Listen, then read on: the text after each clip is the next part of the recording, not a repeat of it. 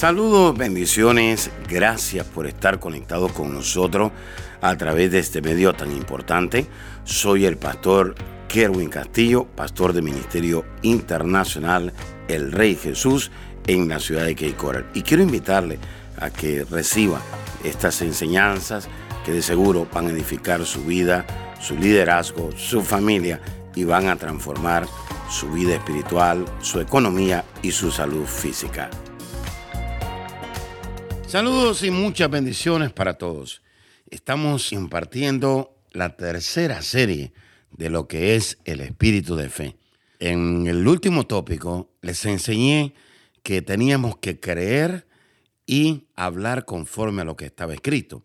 Es decir, tenemos que declarar la palabra de Dios. Pero la palabra de Dios tenemos que declararla de acuerdo al espíritu de fe. Nuestras palabras muchas veces han sido adoptadas conforme a lo que la gente dice. Y la gente dice, tus palabras se las lleva el viento. Y eso no es verdad. Nuestras palabras son semillas y nuestras palabras tienen peso en el mundo espiritual. Es decir, lo que hablamos se convierte en algo real o material, tanto en lo espiritual como en lo natural. Por ejemplo, si usted dice no puedo, automáticamente su mente y su cuerpo se paralizan y su mente y su cuerpo no van a responder a algo más. Por eso es importante cambiar la manera de hablar, porque cuando usted cree algo y usted lo habla, automáticamente esa montaña se va a remover. Marcos 11:23 dice, porque de cierto digo que cualquiera que dijera este monte, quítate y échate en el mar, y no dudar en su corazón, sino que creyere que será hecho, lo que dice, lo que diga, le será hecho. Así que yo le invito a, en esta hora a que comience a hablar desde el espíritu de fe, de acuerdo con la palabra de Dios. Y lo que usted diga se va a remover. Comience a declarar, por la llaga de Cristo yo fui curado y la enfermedad se va a remover. En otras palabras, mientras vivamos en la tierra, debemos de vivir en la atmósfera del cielo. Hay unas atmósferas que están cargadas de depresión, de desánimo, de pleitos, de divisiones y de muchas otras cosas más. Esa es una atmósfera satánica. Esa es una atmósfera totalmente distinta a la atmósfera del cielo. En la atmósfera del cielo hay paz, hay descanso, hay libertad, hay gozo, hay seguridad en la atmósfera del cielo hay prosperidad. En la atmósfera del cielo, ahí están los milagros creativos. Así que yo desato sobre su vida en esta hora la atmósfera del cielo. ¿Cuál es la verdadera atmósfera del cielo? La verdadera atmósfera del espíritu de fe es el cielo. Cuando usted tiene ese espíritu de fe, usted va a caminar automáticamente en esa atmósfera del cielo. Y esa atmósfera del cielo no es otra cosa que la presencia de Dios. En la presencia de Dios, una palabra es suficiente para traer algo a la existencia. Por eso, cuando yo estoy predicando y estoy bajo la presencia de Dios, yo aprovecho ese momento y desde ahí declaro libertad sobre el pueblo. Desde ahí declaro una bendición sobre el pueblo. ¿Por qué? Porque en la presencia de Dios una palabra es suficiente para traer algo a la existencia, algo que Dios ha pronunciado, algo que Dios ha hablado, algo que Dios ha dicho sobre usted o sobre mí. Entonces, vamos a ver rápidamente qué es lo que nosotros debemos declarar, porque estamos declarando cosas que realmente no debemos declarar. Entonces le hago una pregunta. ¿Qué es lo que debemos declarar? Nosotros tenemos que declarar lo que Dios nos ha prometido. ¿Qué cosas Dios le ha prometido? Dios le ha prometido salud, Dios le ha prometido paz, Dios le ha prometido que no lo va a dejar, que no lo va a desamparar. Entonces, para que algo se pueda hacer realidad, tenemos que declarar lo que Dios ha hablado sobre nosotros.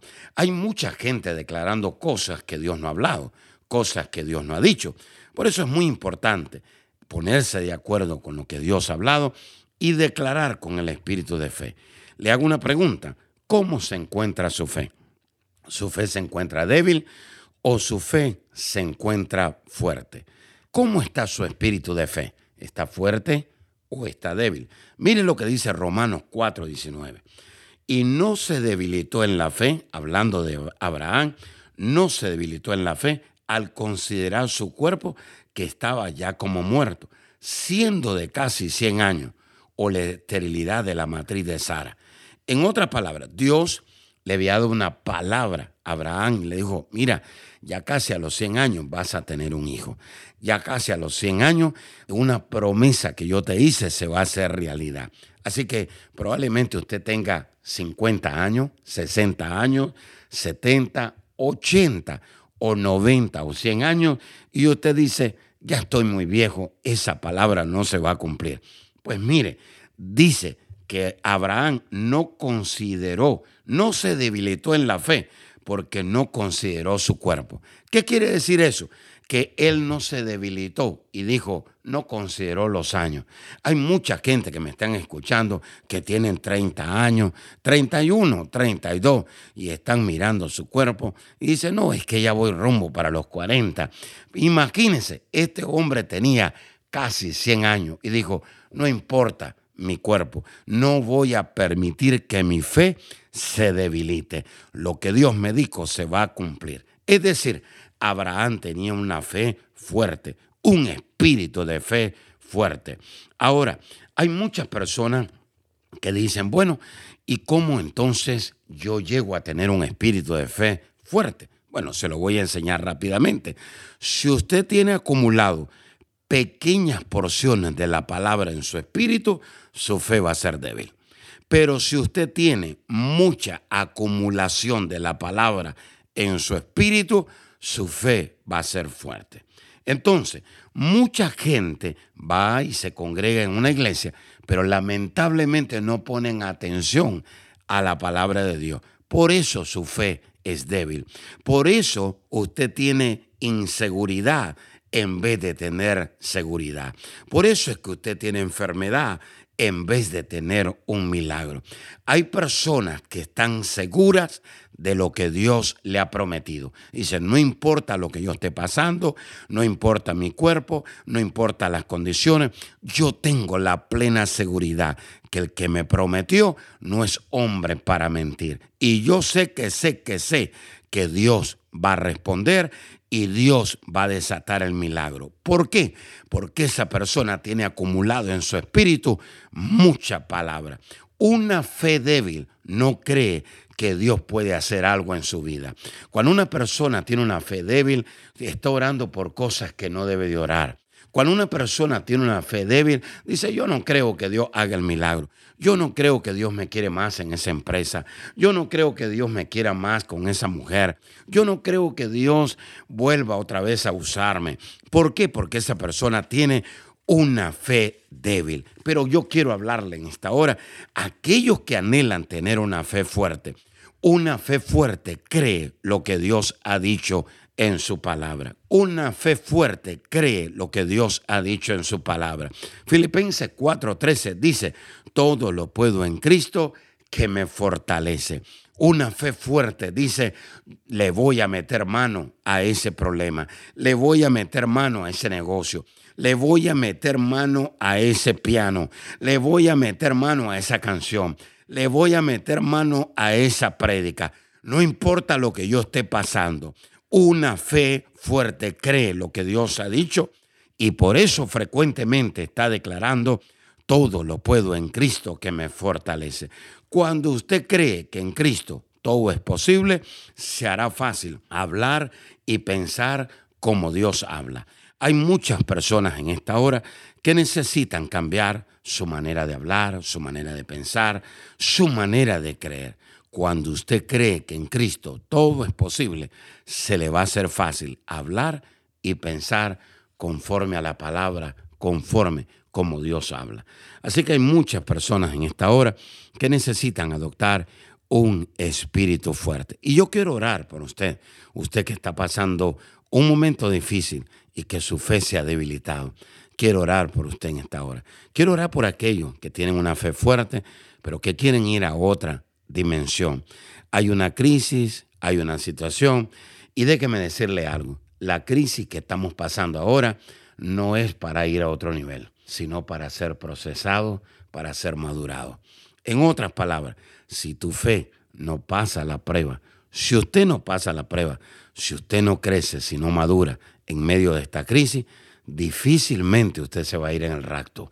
Dios está sacudiendo todas las cosas porque Dios está probando quiénes tienen una fe fuerte, quiénes están comprometidos y quiénes no están comprometidos en estos tiempos. Muchos han desaparecido de las iglesias porque su fe fue probada y se encontró una fe débil y no una fe fuerte. Hay muchas personas que me están escuchando en esta hora en Centroamérica, otros en el Caribe, otros en Sudamérica, en Estados Unidos, en México, en Europa. Y Dios les está hablando en esta hora. El Espíritu Santo está hablando en esta hora. Hay muchos que me están escuchando en esta hora que dice, pastor, gracias a Dios, yo escucho sus prédicas, pero dejé de congregarme en la pandemia. Vino el sacudimiento, mi fe se debilitó. No, ya su fe estaba debilitada porque usted llegaba, se congregaba, pero usted no ponía atención a la palabra. Hay otros que están orando para tomar decisiones equivocadas y el Espíritu Santo te dice en esta hora, no tomes esa decisión. Dios está hablando en esta hora. Hay otros que están en una situación difícil en su salud y están diciendo, mejor me muero, mejor me voy. Dice el Señor, yo te quiero sanar, yo quiero manifestarme, yo quiero hacer el milagro para que el mundo sepa de que yo estoy vivo.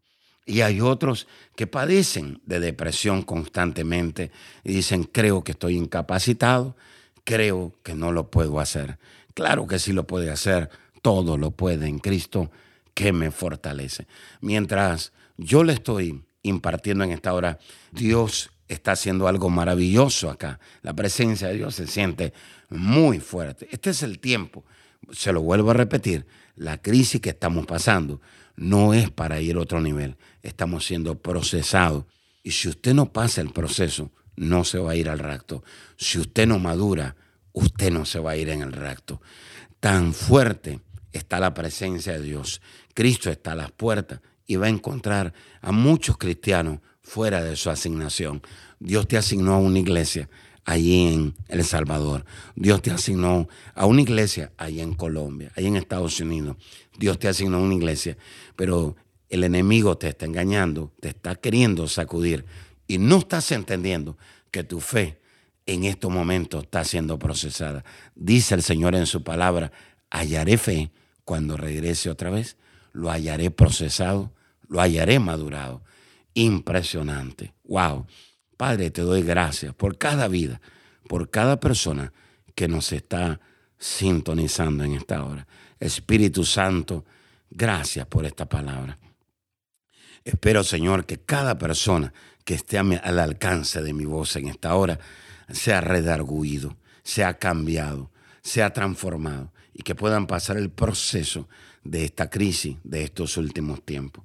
Señor, guárdalos, cuídalos, pero sobre todas las cosas, hazlos entendidos, que puedan entender, que puedan percibir Espíritu de Dios en estos tiempos. Gracias te doy. Activo el espíritu de fe sobre su vida. Y declaro, Señor, aquellos que están enfermos sean sanos. Remuevo toda montaña de enfermedad. Remuevo toda crisis de depresión. Ahora mismo, todo problema económico lo remuevo por el poder de Dios en el nombre poderoso de Jesús. Espíritu de Dios, trae paz, trae paz sobre cada vida, restauración en el nombre poderoso de Jesús. Amén y amén. Bueno, le doy gracias a Dios por esta serie. Esta serie se llama El Espíritu de Fe. Espero que usted lo tome, que usted lo practique, que usted lo viva. Déjenos sus comentarios, pues aquí en el podcast o en cualquiera de nuestras plataformas que usted escuche esta serie. Gracias por su comentario, gracias por sus oraciones, gracias por seguirnos.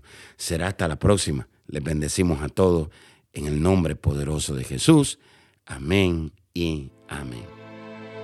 Amiga y amigo que nos está sintonizando en esta hora, no es casualidad que usted se conecte con nosotros. Dios es un Dios de amor, es un Dios de misericordia y es un Dios que da una nueva oportunidad. Pero para que Dios nos dé una nueva oportunidad, necesitamos arrepentirnos.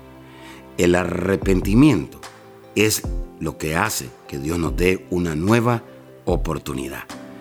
Quisiera usted en esta hora pedirle perdón a Dios por sus pecados. La palabra pecado quiere decir saber hacer el bien y no hacerlo.